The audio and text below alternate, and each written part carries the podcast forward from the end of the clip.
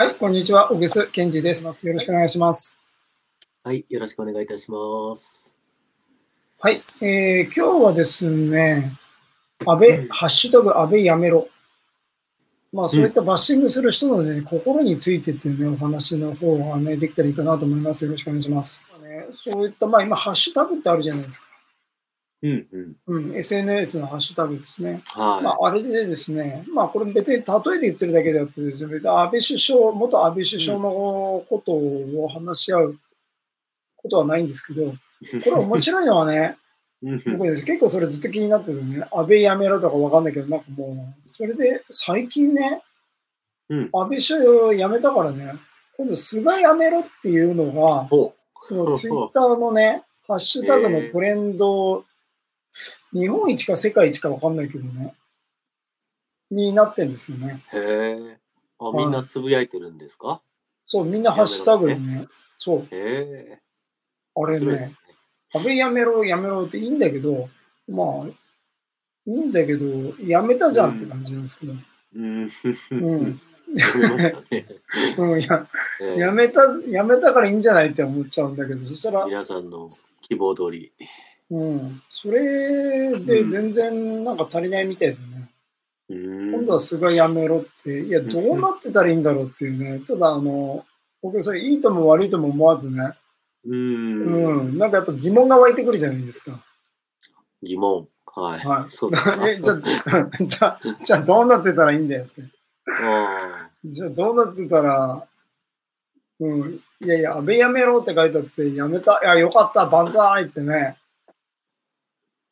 で、なってなくて、今度は、 あせ世界一だか日本一だかわかんないけど、なっちゃうぐらいね、今度菅やめろってね。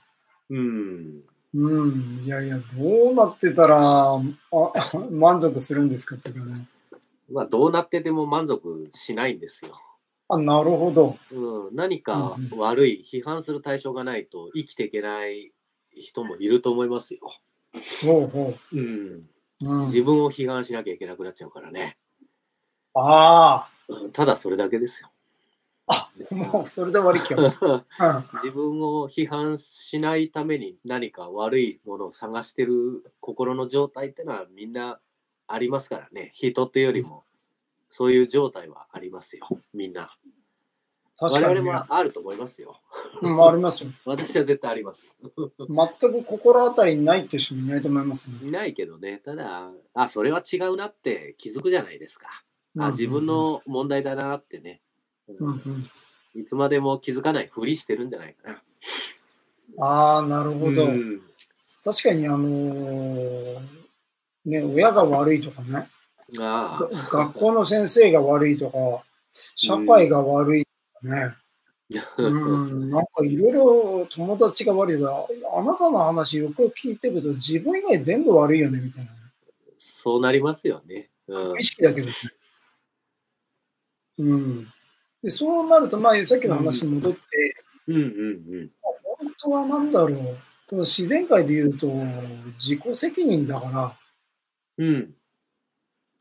うん。うん、自己責任とかっていうより、責任はじ全部自分にありますからね。本来、それ以外ないはずなんですけどね。うん、そうどしちゃったんだろど、どうしちゃったんだろうってね。うん、そう。まあ、だけど、結局、なんだろう、まあ、自分を顧みるしかないからね。う ないですね。どうやら、ないらしいと。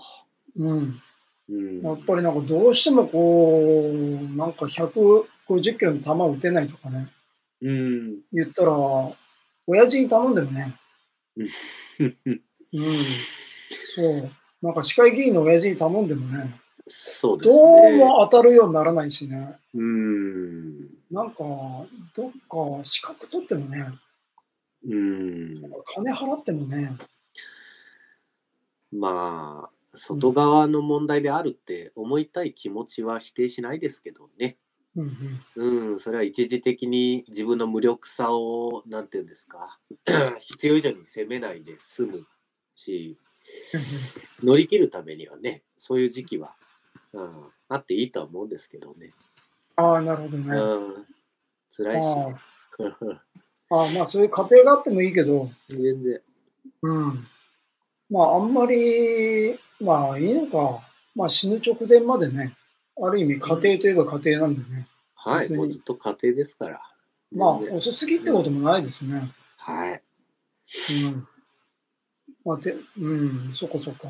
なるほど。まあ、だから要は、うん。その人を攻撃するっていうことは、うんうんうん。目的、その人の目的、目的の意図、心の意図としては、うん。要は、あのー要は、なんだろう、自分の課題と向き合わないようにしてるっていうか、そうですね。今向き合うととてもじゃないけど、勝てないと。立ち向かえないって時に、うーん、やっぱ情けない気持ちになりますよね。誰だって。ああ、なるほうど。ん。うんうん、だからあもっと言うと、なそのうん。情けない気持ちにうんならないようにしてるそっうてこそとうですそよねう。。うん。そそれだけですよ。なればいいんですけどね。悔しいなって思えばいいんですけどね。ああ、うん逆言うと、そういう心の構造に、うん。なんだろう、自分を訓練してなっちゃってるのかなって今思いました。あの、あそうの、安倍の野郎、くうそん、あいつ許せねえって、なんか楽ですね。そうですね。うんで、本当に、本当かわかんないけど、その、その表面上は、変な言葉だけど、表面上は本当に怒ってる人いるじゃないですか。はい。はい。うん。そう。それ、確かに楽ですよね。うん。で、そのためにはね、そのため、それを変えるためにはね、 まあ一応ルール的には政権取らないと無理なんですそうですね。 よ。うん。一言で言っちゃうと。まあ自分の仕事じゃないですからね。でも、それ言う人、まずいないですね。うんうん。うん。まあ、それが、それがた、それが 足すことは言えないけど、一言で言っちゃうと、でも、そうか、これ変えんとかんと。うん。安倍やめろ。そしてうん俺が政権を取るみたいな。うん。そのためには、まず、これ知ってもらわないといけないから。うん。で、毎日、なんかね、街頭演説するとかね。うん。なんかチラシ作っては毎日アホみたいに配るとか、うん。そこに行かないですよね。うん。それよりやっぱハッシュタグつけて安倍やめろっていうのはなんか、楽だし気持ちいいんですよね。そうですね。うん。まあ、それだけ、なんていうんですか。ああ、空いた時間がね、残っちゃうわけですから、自分のなんかやらなきゃいけないこと、本当はあると思うんですよね、みんな。うんうんうん、だけど、なんとなくごまかして、えー、時間切れを狙ってる感じね。ああ、うん。時間切切れれ、それ面白い表現ですね。うんうんうん、あ、もういい年だし、体力もなくなったし。あ、そんなこと言もう無理だわ。ねって。うん。あ、もう年も年だし、みたいな。うん。うんうん、それまでね、粘るわけですよ。向き合わずに。そのために、やっぱ、空いた時間をね、他者、環境、あー過去か。まあ、こういう、どうやったってもう変えられないって知ってるものを叩いてる時間ってのは、まあ、私たちも含めだけどね、一定時間みんなあるんだと思いますよ。うんん。ああ、なるほどね。うん、それ自体は別に私は全く問題とは思ってなくてね。ただ、うんうん本気でその安倍やめろってなっちゃった時にねあの、本当に安倍さんが悪人に見えてくるじゃないですか。いやほ、ほとんどのし見えてますよ。本気ですそよ。う見てるからですけどね。うん、うん、うん、いやねえうん。そう見てるだけですよ。うんああ、なるほどね。まあ今の通訳すると、うん、要は、なんだろう、本当に悪人がいると。まあ、もっと言うと、一番、まあ、その抽象度でいくとね、要はその情けない気持ちになりたくないってわけですね。うんうん。要は、なんだろう。まあ、その、トライしてね、トライして、うまくいかないことによって情けない気持ちになりたくないから、うん。うん。だから、トライ、トライしないっていうのを決めてるみたいな。まあ、アドラーのい、アルフレッド・アドラーのね、言い方で言うと、なんだっけ、まあ、人はね、その変わらないっていうね、がん、変わらないという、もう頑固たる決意をしている。うん。もうそれも無意識ですから、うん。うん。まあ、要は、ん情けない気持ちになりたくない。だから、トライしないと。うん。で、そのためにはね、やっぱりなんか理由がないといけないからね。うん。そうだですねから、あ悪人。悪人をどっかから見つけてくると。うん。まあ、そうできない理由をうね、んどっかから探してはくるでしょうん、まあ、それね、うん僕らこのねメン、メンタルジム、ザ・チェンジ理論っていうのをこれお伝えしてるんですけどね。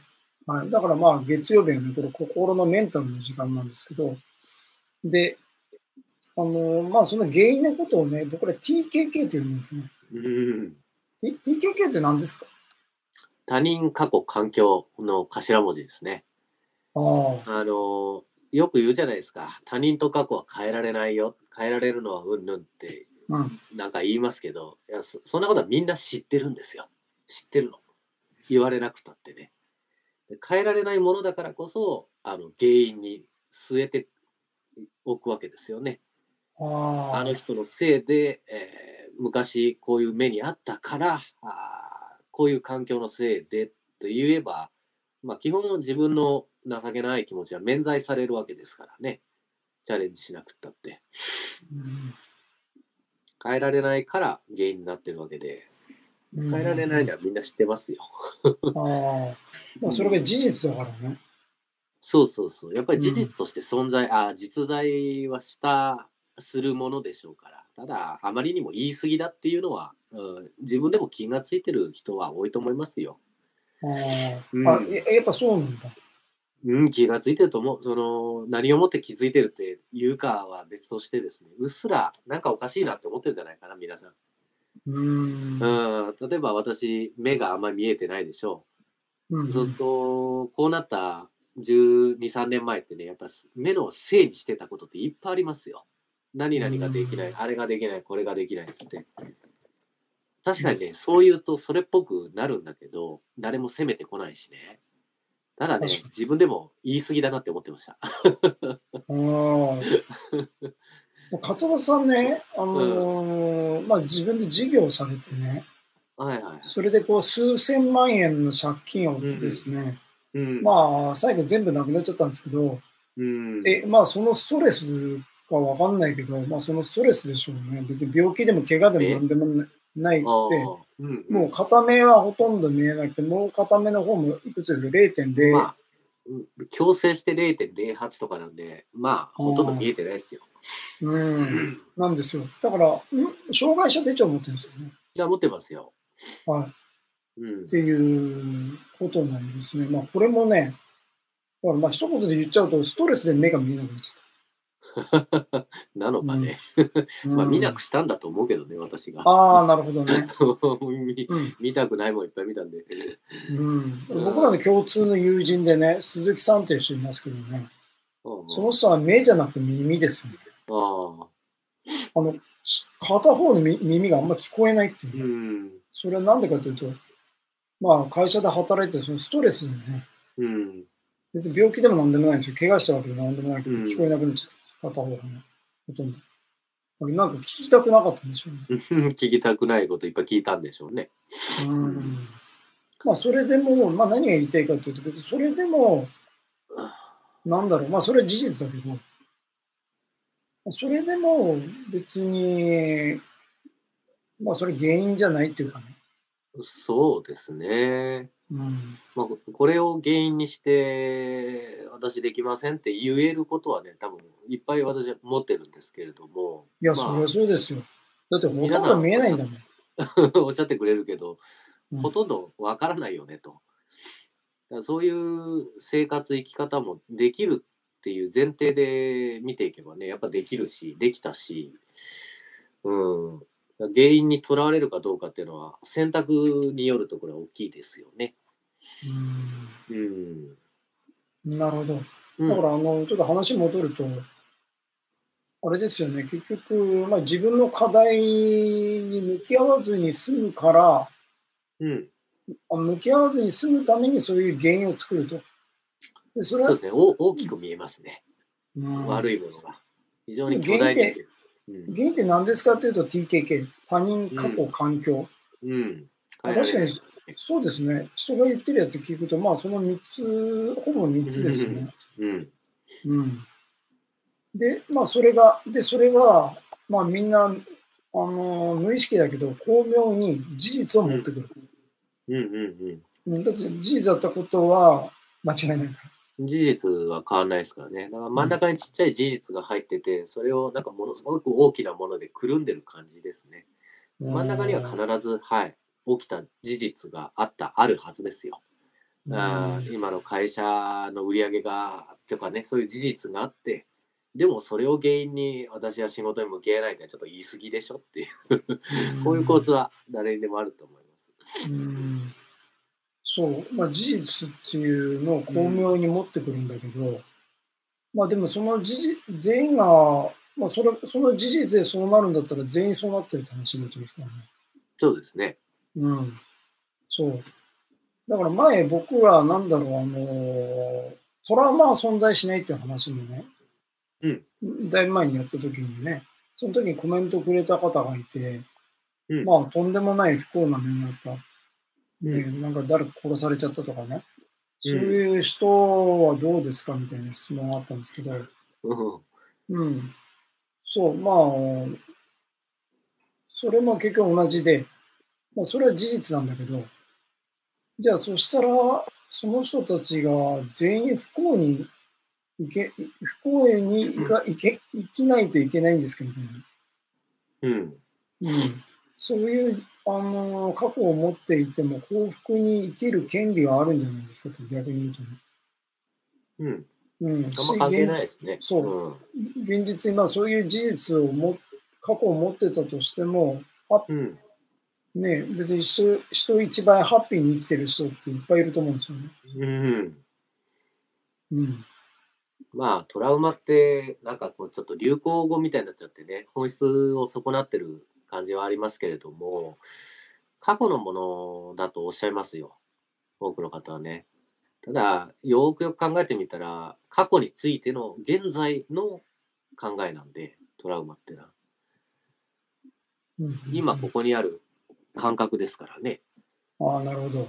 うんだからうん過去にあった事実だとせよそれをどのように認識しているかっていうのは今時点の問題でもっと言うと、何かチャレンジングなことしようとした時に多分トラウマが蘇ってきてるはずですからでおーなんでかっていうのはよく考えなきゃいけないよね、うん、あそれどういうことですか、うん、うん例えチャレンばいじめにあったっていう人がいたらば、あのやっぱり人間不信になりますよ当たり前です人うがん確怖かくになるからね、うんで大人になってやっぱり人と向き合えないあこれはまあしょうがないそういう傾向になっちゃうのもね確かだと思いますじゃあ人間関係に向き合わなくていいのかっていうとそうじゃないじゃないですか、うんえー会社で家庭で何か本気で人とぶつからなきゃいけなくなった時にいじめの記憶がパッと蘇ってくるはずですよなるほど。危ないよっていう警告。うんあなるほどね。まあ何かこう、課題っていう、課題に向き合わないといけないときに、うん。その原因を脳が勝手に捏造するってことですね。うん。まあ、怖いですからね。怖いのは変わんないと思いますよ、やっぱり。うんああ。でなんで怖いのかなっていう原因をやっぱ探すわけじゃないですか。そうすると代表的なもので過去の記憶なんていうのはね分かりやすいんでうんパッと蘇ってくる。なるほどね。あ課題っていうのは今目の前のここです常に。うーん逆言うと、その課題をクリアしない限りね、うんずっと苦しいですよね。ずっと苦しいんです。そうそっちの方が苦しいの。 だって野球やっててね、うん打、てなかったらね、うん、苦しいですよ。苦しいですね。何にも野球楽しくないですよ。なんだか知んないけど、レギュラーなんだけど、毎回打順来るんだけど、うん。全く打てないって、傲慢ですよ、ある意味。辛いでしょうね。うん。うん、でもそれ克服するにはやっぱ練習以外ないですよね。ないですね。うん、そう。監督に頼んだってね、球当たんないしね。 まあ、いわゆる、うん、向き合うっていう表現あるじゃないですか。ああ、なるほど。うん、そう、自分の苦手なこと、避けてきたこと、嫌なこと、あー怖いことに向き合うってなんだってやっぱ考えていくと、比喩表現ってよくできててね、非常に簡単で、やっぱ向き合うだけなんですよ。こうやって正面から向き合うんです。怖いことを見るんですよ。ただそれだけ。うん、なるたほど。だ見るんです。でも目を背けたくなりますよね。うん見たくないって。うんうんで見たくないってなった時にその先に見えるのは過去の記憶だったり他人のせいだったり誰か悪い人だったりね目背けると必ず見えてくるああ、なるほど。そうすると逆言うと、何か他人に対してい異常に怒れたりとか、うんうんうんなんか他人をコントロールしたいとか支配したいなって思った時には、何か自分に課題があってそれから逃げてるっていうことですよだね。と思いますよ逆逆算すると。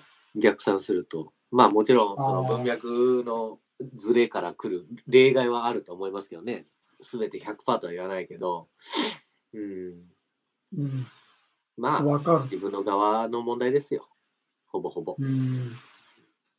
そうですね。確かにわかんないけど、その絵描きの人がね、夢中になって絵描いたりとか、子供が夢中になってゲームやってる時にね、やっぱあげやめろってなら ない。でそ浮んなかん暇でないこでなすいよ。浮うんかんでこないですよね。ね、うんしっかり向き合ってるからね。うん。ああ、なるほど。これでもね、本当にそうで、今のポイントってすごい重要なところでね、何かささっきの他人、過去、環境、うん。 TKK ですね。はい。まあ他人に対して怒りだとか、なんか支配したりとか、コントロールしたりとかね、あのー環境とか過去のことがこう浮かんできて、うん。る状態っていうのは、簡単に言うと何かから逃げてる。うん。まあ、その時感じる感情が一番主役ですかね。なんか、なんか、なんか情けない記憶がパッと出てきたんだったら、今何か情けななくなるようなものと向き合わなきゃいけないんじゃないですか。ああ、なるほうど。ん。中心にあるのは感情ですね。うん。。うん。悔しいっていう気持ちが浮かんでくるんだったら、今目の前のことで何か悔しがらなきゃいけない。何か課題があると思いますよ。うんん。わかります。うん。僕はあの毎日、英語の勉強してるんですけど、うん。 1時間ぐらいですね。はい。で、その外国人の先生で英語でこう喋るんですけど、それで、たまにこう、僕の処理能力を超えたスピードで英語がバー来た時にですね、うん。過去の嫌なことを思い出すんですよね。で、それは英語にまつわること全然関係ない。関係ない。全く関係ないです。いいですね。うん。あ、すごい、脳ってすごいなって毎回思いますね。うん。はで、そのことを何だったのかね、お思い出、今じゃあ思い出、今何ですかってそれどういうことですかって聞かれてもい答えられない。ねえ思い出せないんじゃないですか思い出せない。だと思います。うん。そう。か勝手にこう脳がね、うん。そう浮かんでくるんですよ。そうですね。その、脳みそって面白くてね、なんうかん、理由なく劣等感とか感じさせてくれないんですよね。 わかりますああ。そうなんか背景とか事情とかストーリーがないと劣等感感じられないじゃないですか。うん。だから今目の前の物事で劣等感感じてる時本当は向き合わなきゃいけない時はあるんだけれどそれを見たくないわけでしょそうすると過去のに劣等感感じた記憶がパパパパーっとつながって思い出されちゃうわけですよねうん。ストーリーが必要だかうん。らうんなるほどこれね。応用すると面白いですよ漫画とか読んでてすっごい気になっちゃうところとか文脈とかもしあるんだったらそれはね、自分の内面を反映しているものだと思えばいいですね。う。うんん。やたら気になって何度も思い出しちゃうみたい確かに本もそうですよね。だから、10年前に読んだところ読みか、あ読んだ本を読み返すと、まなんだろう、引っかかるところが違うっていうかね。な。ああ、そうそうそう。やたら覚えてるシーンとかね。それ結局なんだろうう、ん課題が変わってるってことですよね。でしょうねあの。自分にとって大事な感情とか感覚だからこそ記憶が紐づいてるわけで、全部覚えてるわけじゃないですからね、さすうがに。ん。うん。なるほど。何かしらい意味を示してると思思った方がいいでしょうね、いろんな意味で。うん。うん。なるほど。あ、でもね、このメカニズムがね、よくわかりました。そう考えると、他人に対して怒ってるっていうのは、うん。まあ、自分の課題に向き合わなくて済むから楽だけど、うんうんうん。ずっと無力感っていうか、うん。劣等感、無力感、欠乏感うんをうん。奥底で感じ続けないといけないというか、感じてるってことですよね。まあ、うっすら感じて生きてらっしゃる方は多いでしょうからね。うん。うん。要は、野球でね、全然球当たんない。半年やってても1年、毎回1試合3打席、4打席やってね、毎日試合、週5回試合あるんだけど、辛いですね。 1回も半年も1年も球当たんなくてね、うん。で、ずーっと野球のルールがおかしいとか、監督がおかしいとか、チームがおかしいとかね、あ、そんな感じですね。チームメイトがおかしいって言って、自分は一向に練習しない。うん。これは、全員、精神疾患になるように人間ってできてると思います。まあそのそういうことですね。はい、今のは分かりやすくて笑っちゃうけどでも似たような構図をみんな持ってるとしたら、ね安倍やめろのほ本当の構造が何なのかっていうのはねあの一人一人がやっぱ理解していくしかないんで、うんまあ、そういうものに対してまた腹が立つっていうのも同じ構図だと思うんでね。うんうんうん、まあそれで私あんまりそういうもの見ないんだけど。うんうんなるほどね。はい。よく、まあ別に今ね、い安倍やめろだけじゃなくて、これ例えて言ってたけど別にその世の中自分の人生と全く関係ないニュースにですね、うんずっと反応してる人。